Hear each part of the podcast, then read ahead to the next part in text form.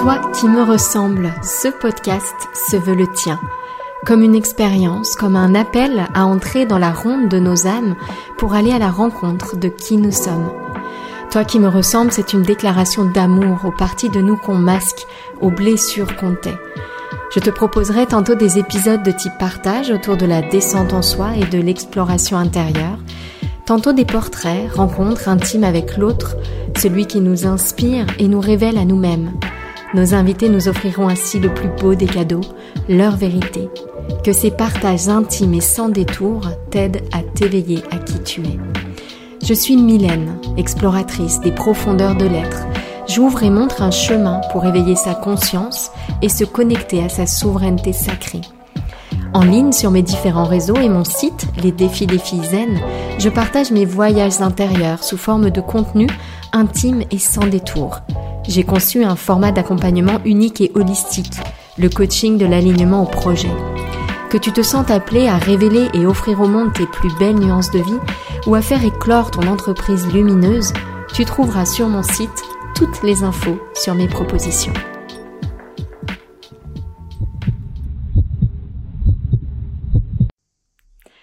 Aujourd'hui, je te propose d'explorer le thème Ces pensées qui nous font vivre un enfer. Alors j'ai bien conscience qu'en choisissant ce thème, je vais te mettre en tête la chanson de Stromae. Euh, en ce qui me concerne, cette chanson, elle est arrivée à un moment euh, de ma vie où j'avais, je crois, vraiment besoin d'entendre euh, ces paroles-là. Et euh, ça m'a vraiment amené à réfléchir. Alors, j'étais au ski lorsque j'ai entendu cette chanson et euh, notamment via le tapage un petit peu médiatique de, euh, de, de, la communication autour de cette chanson, mais c'est pas du tout l'objet de ce podcast. En tout cas, c'était un séjour assez difficile pour moi et je m'aperçois qu'en fait, je parle régulièrement de difficultés que je rencontre dans mes vacances au ski. Donc là encore, c'est pas du tout l'objet de ce podcast, mais je pense que j'ai vraiment quelque chose à explorer. Il doit y avoir un rythme qui ne me convient pas entre peut-être mon besoin de lenteur l'hiver et euh, bah, le côté un peu effervescence et agitation des vacances au ski. Bref, je ferme la parenthèse. Mais euh, il y a eu donc à ce moment-là des peurs, des besoins qui sont apparus alors que j'étais euh, pendant ces, vacances-là. Et j'ai découvert à ce moment-là cette chanson et c'est vrai que ces paroles m'ont interpellée. Alors, au-delà du fait que j'ai été bah, en fait admirative euh, qu'il ose comme ça les, évoquer, en parler, et je crois que c'est vraiment important aussi de, de parler de ce type de pensée. Et puis j'ai pris conscience en fait à quel point depuis quelques jours pendant ces vacances, j'avais laissé mes pensées me faire vivre l'enfer. Et euh, cette idée a, mûri euh, et j'ai gardé vraiment dans un coin de ma tête ce, thème-là, ces pensées qui me font vivre un enfer. Et donc j'ai voulu partager ici mes, mon exploration personnelle autour de quelques questions. Pourquoi et comment une pensée peut nous faire vivre un enfer? Comment l'éviter avant qu'on ne soit dans l'enfer? Comment l'éviter pendant qu'on y est? Parce que les pistes, je crois, les, axes de, euh, de, travail, on va dire, ne sont pas à mon sens les mêmes. Et puis, euh, j'ai également vécu une belle illustration de ce type de pensée pendant la préparation de cet épisode. Et euh, bah, j'aimerais partager également une transmission sous forme de poème qui m'a été du coup eh bien inspirée par mon exploration du thème et puis par ce, ce, moment difficile que j'ai traversé justement avec ces pensées et avec cet enfer que parfois certaines pensées nous font vivre. Alors d'abord pour commencer, j'aimerais rebondir sur ce terme d'enfer. Ça nous ramène, en tout cas moi, ça me ramène directement à la religion.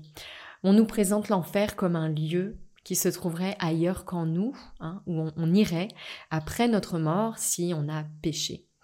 Et vraiment, d'après moi, je pense que l'enfer, ce n'est pas ça. L'enfer, je crois que c'est vraiment ce qu'on vit quand on est pris au piège de certaines pensées douloureuses, quand on les tient pour vraies, quand on les ressent, quand on les, euh, on les manifeste physiquement. Et je pense vraiment que l'enfer, c'est cela. La bonne nouvelle, c'est que s'il y a de l'enfer derrière certaines pensées, il y a également du paradis, et donc je, reviendrai un petit peu à cette idée. Ça, c'était juste une première petite réflexion. Et donc, euh, j'en viens à, cette remarque. On peut penser en chaque instant tout et son contraire.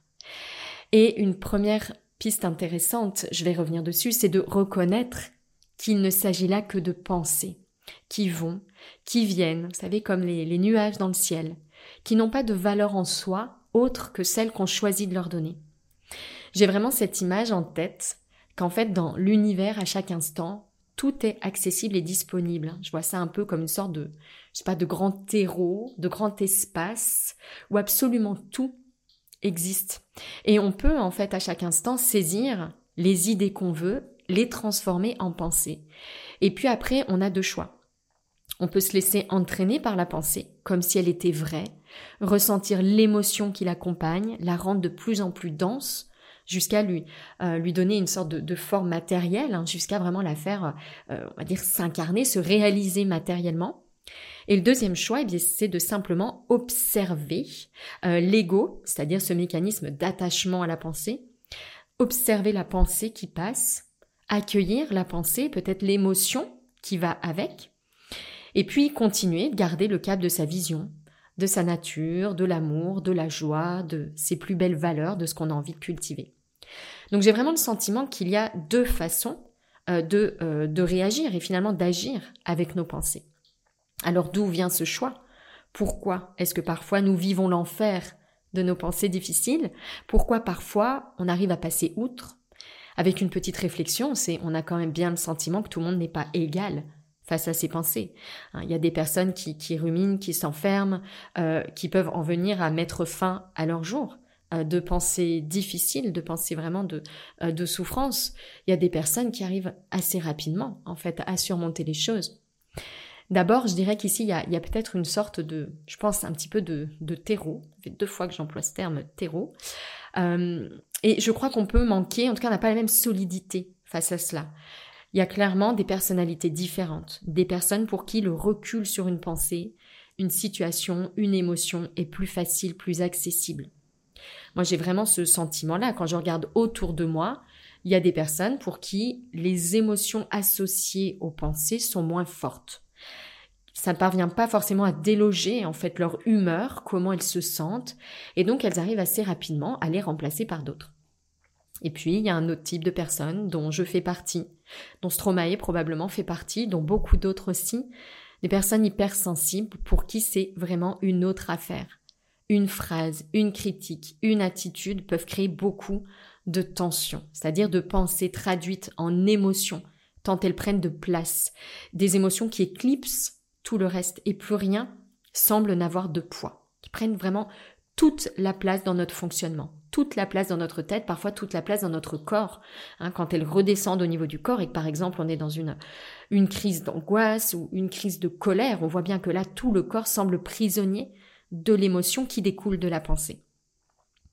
Alors mes questions centrales de cet épisode, comment ne plus avoir de pensée infernale et surtout comment ne plus, lancer nos, ne plus laisser nos pensées infernales nous faire vivre l'enfer.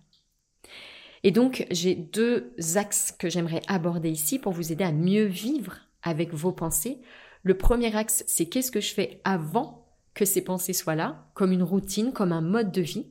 Et le deuxième axe, eh bien, c'est qu'est-ce que je fais quand ces pensées sont là. Et là, je vais directement avoir un cas pratique qui m'a permis, eh bien, d'aller euh, d'aller au bout justement de cette réflexion et vraiment de, la ressentir, de la vibrer, de vous proposer quelque chose euh, de, très concret, de très pratico-pratique. Donc du coup, le premier axe, c'est avant que ces pensées ne soient là, ne soient installées comme une routine, comme un mode de vie, qu'est-ce qu'on peut mettre en place? J'ai vu trois pistes principales ici. La première chose, je dirais, c'est prendre conscience de ce qui se joue en soi. Et je parle vraiment ici d'un jeu prendre conscience de la place de nos pensées individuelles. On a des dizaines de milliers de pensées par jour. Et donc ici, cette piste, cette invitation, c'est observer l'activité mentale sans y prendre part. Alors, je vais dire activité de l'esprit pour qu'on englobe également les émotions qui accompagnent les pensées, parce que je sais que mental, on, l'associe vraiment à penser, il n'y a pas que ça. Observer l'activité de l'esprit sans y prendre part, sans laisser le film nous embarquer dans, comme une seconde vie, une vie voilée, une illusion de vie. Donc simplement observer ce qui se passe en soi, les pensées notamment qui défilent.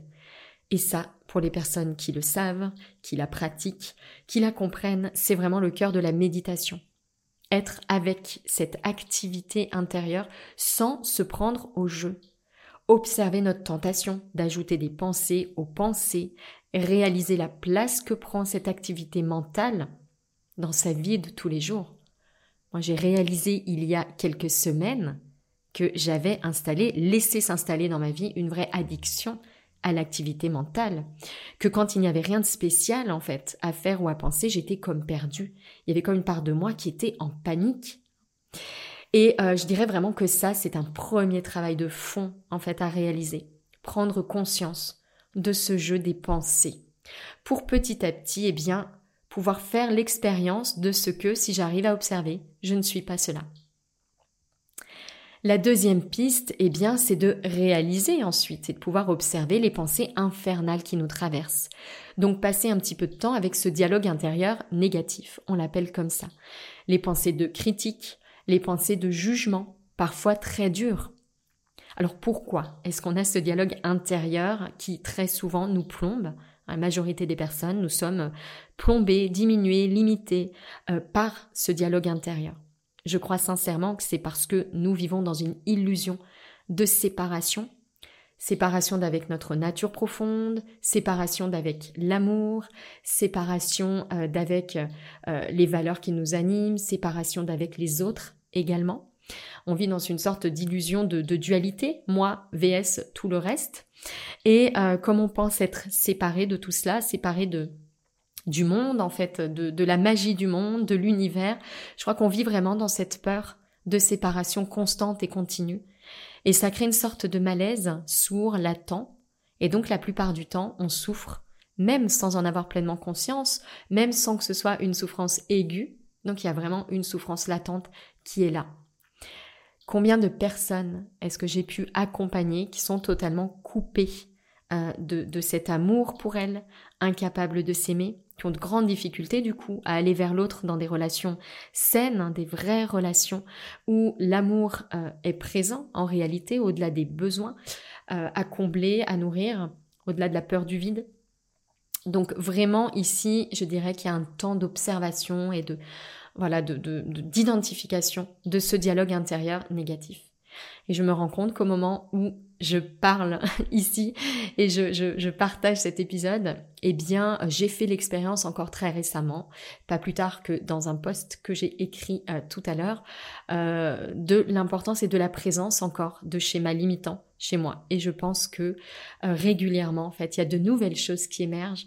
Donc voilà, vraiment avoir ce temps-là également de identifier l'inconfort en nous, euh, et identifier ce dialogue-là, c'est très important. C'est vraiment une deuxième étape, un petit peu, dans cette routine du quotidien, d'exploration, de libération, que je pense très très importante à installer dans nos vies.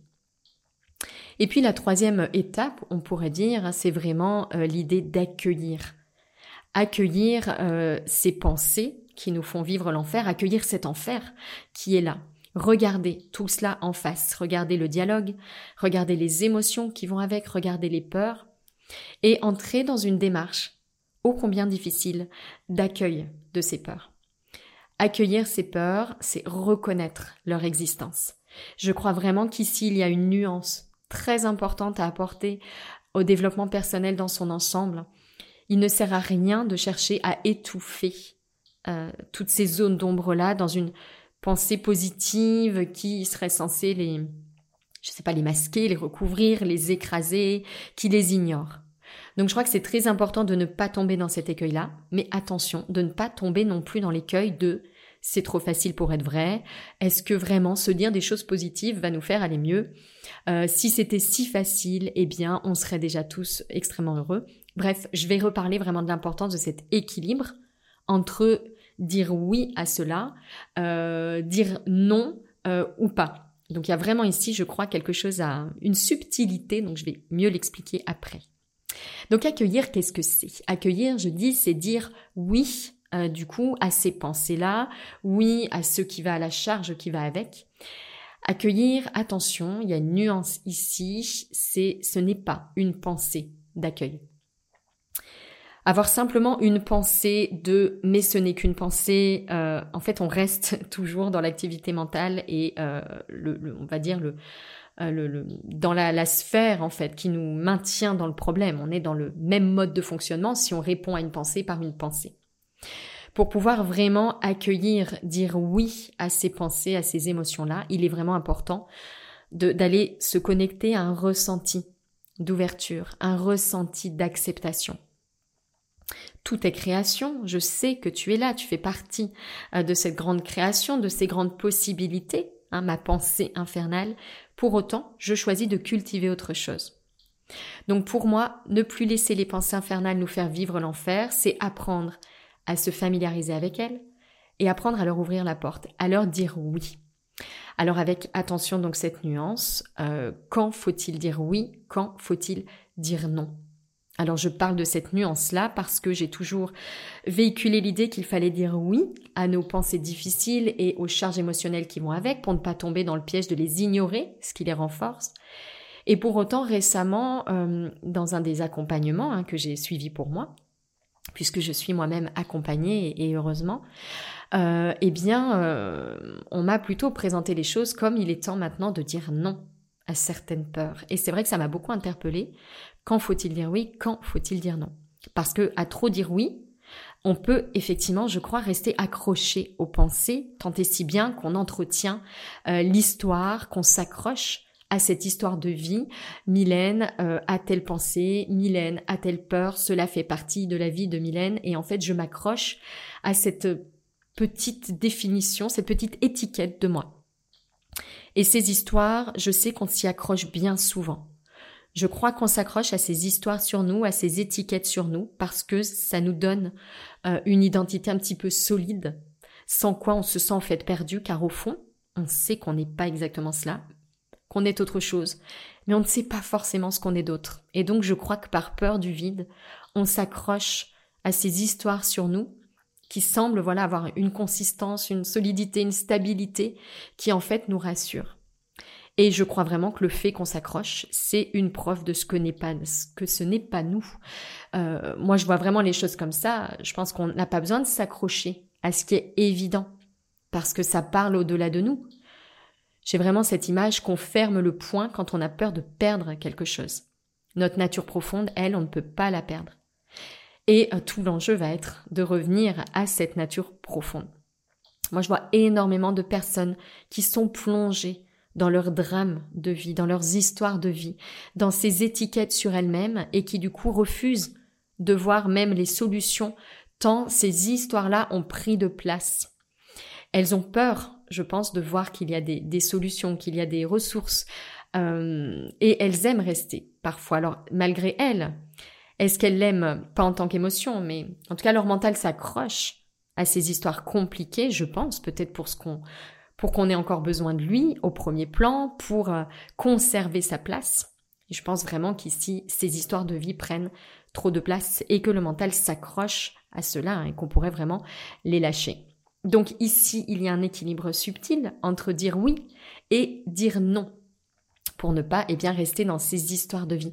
Je pense que je préparais un autre épisode sur l'importance de cet équilibre, dire oui, dire non, et sur ces histoires de vie.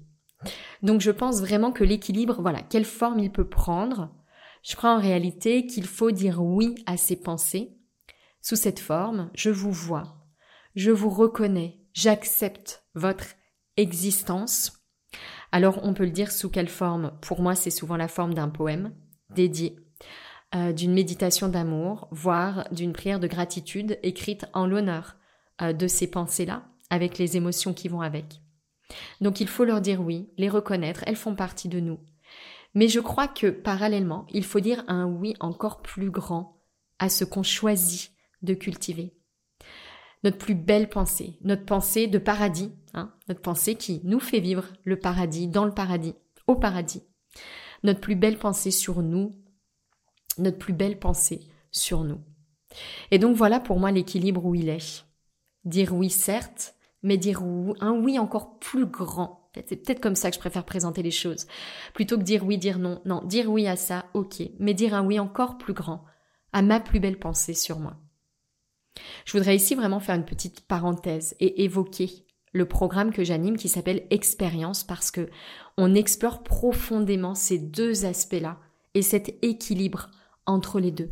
C'est un programme qui va vraiment accompagner nos chemins de vie entre cultiver sa vision, sa plus belle pensée sur soi, sa nature profonde, et de l'autre accueillir cette souffrance pour pouvoir nous libérer, nous libérer des histoires, nous libérer des, des poids émotionnels, nous libérer des schémas qui nous limitent, nous libérer ou vivre avec nos zones d'ombre.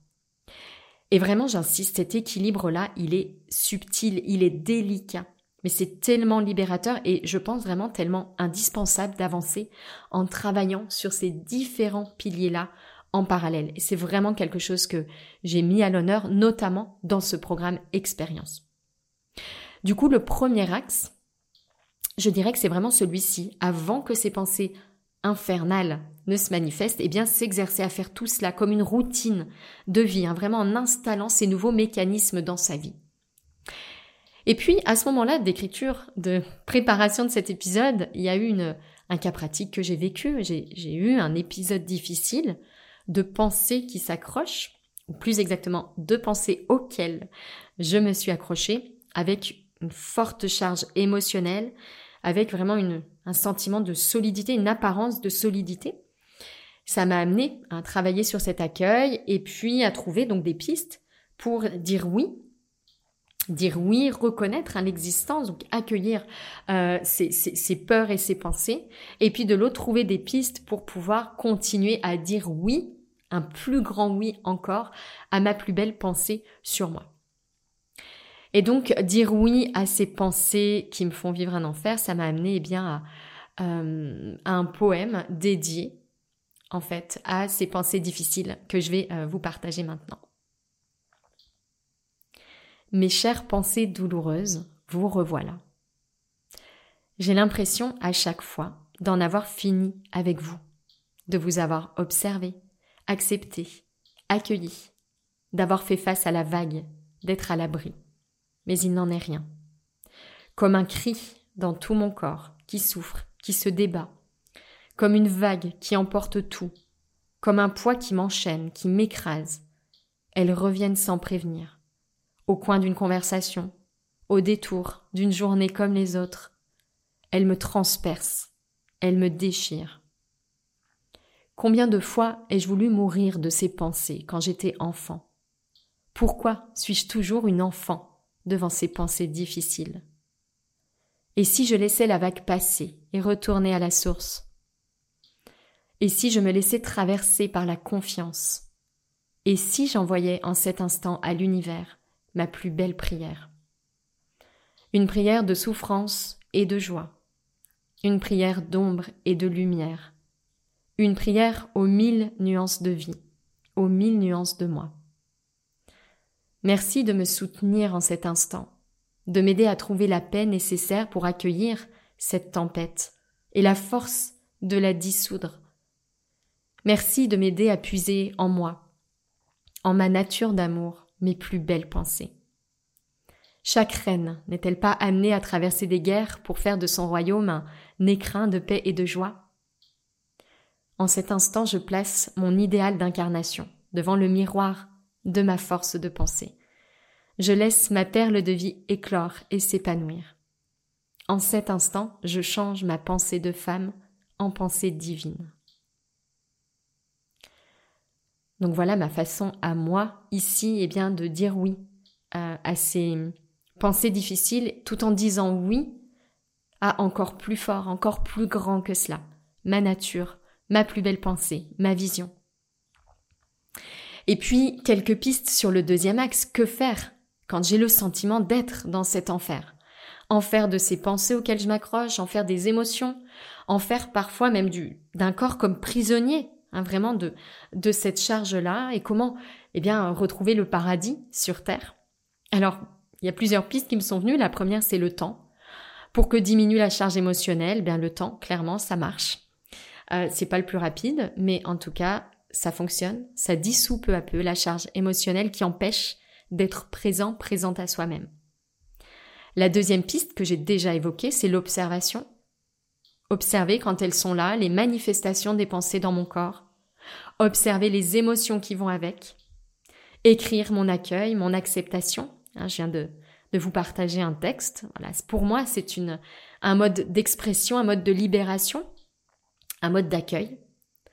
Une autre piste que j'ai identifiée ici, que je n'ai pas exploitée dans ce texte sacré, je m'en rends compte, c'est de dédier sa souffrance aux autres. Puisse ma propre souffrance alléger celle de l'autre. Je trouve que se connecter à l'autre dans ces moments-là où on a le sentiment d'être pris en enfer, euh, eh bien ça permet d'alléger sa souffrance en lui donnant peut-être une utilité, peut-être un but, en la mettant au service de quelque chose. Et puis surtout, j'ai envie de dire, la piste euh, qui pour moi est, englobe vraiment tout ce que j'ai évoqué, c'est d'aller cultiver d'autres pensées.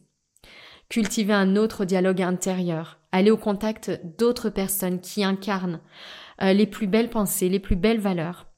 Aller vibrer tout cela, faire vibrer son corps de ses plus belles pensées. Prier l'univers, prier Dieu pour son soutien par exemple, pour aller trouver le paradis en cet instant. Et donc pour rejoindre mon illustration, ce moment où j'ai vraiment été prise dans cette tempête émotionnelle, mentale, pensée, émotion, corps vraiment prisonnier, il y a eu un moment où j'ai réussi à switcher. Alors j'ai vraiment l'impression d'un switch, j'ai du mal à l'expliquer mieux. Euh, une sortie de cette tempête. C'est-à-dire que c'est pas vraiment que la tempête s'arrête, mais que j'arrive à cet instant-là à voir peut-être la lumière au milieu de cette tempête et à trouver le, le, la magie en fait de la vie, la magie de l'instant, à m'y connecter en cet instant. Et donc je vois bien l'indifférence entre être prise au jeu du mental, les pensées, les émotions qui vont avec, de peur, de critique, les besoins comblés, euh, les envies de changement extérieur pour venir, euh, comment dire, euh, rassurer, consoler la, la, la souffrance qui est là. Et puis ce switch où je quitte cet espace en allant me connecter en fait à j'ai vraiment ce sentiment à ma nature, à la magie de la vie en cet instant, reconnaître que la nature euh, est magique, que j'en fais partie, reconnaître qu'il y a de l'abondance partout, que tout est déjà là. Réussir à ce moment-là, eh bien réaliser à quel point cette tempête qui se passe en moi depuis plusieurs heures, parfois plusieurs jours, n'est qu'une des options en fait, de ce corps mental émotionnel, pas une réalité. À cet instant du switch où j'arrive à sentir la puissance, la présence de quelque chose de grand, de beau, de bon en cet instant, avec le sentiment qu'en fait j'ai besoin de rien d'autre, que tout est déjà là.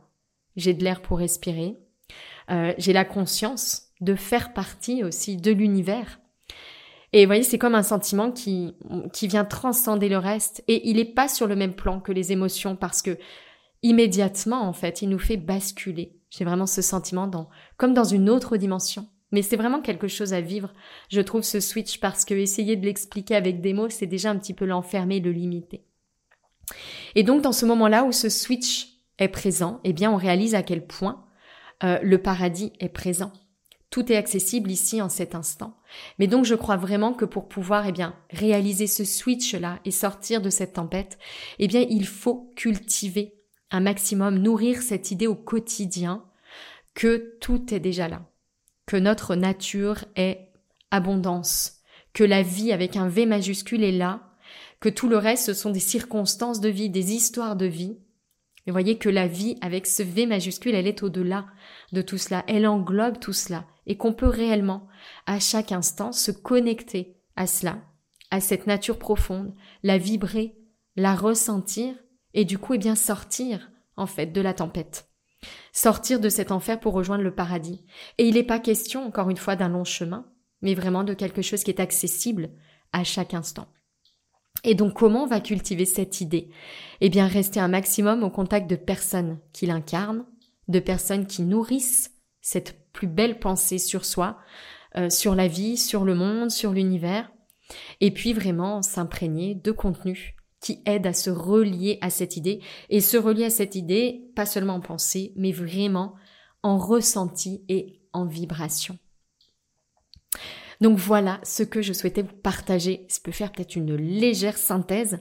Donc premier axe, avant que les pensées infernales ne se manifestent et que je sois prise dedans, eh bien c'est installer vraiment une routine d'observation, d'identification de ces pensées et d'accueil.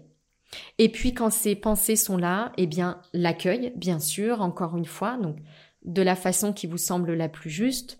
Euh, ensuite, euh, se laisser également le temps, observer ce qui se passe, dédier pourquoi pas cette souffrance aux autres, et surtout aller cultiver ses plus belles pensées sur soi, sa vision, encore une fois avec un V majuscule, pour qu'elles prennent de plus en plus de place en soi et que les pensées, elles, de leur côté, ces pensées difficiles, aient de moins en moins de place dans notre vie, dans notre histoire de vie. Voilà ce que je souhaitais vous partager. J'espère profondément que cet épisode vous sera utile pour, eh bien, ne pas rester coincé dans ces pensées qui nous font vivre un enfer.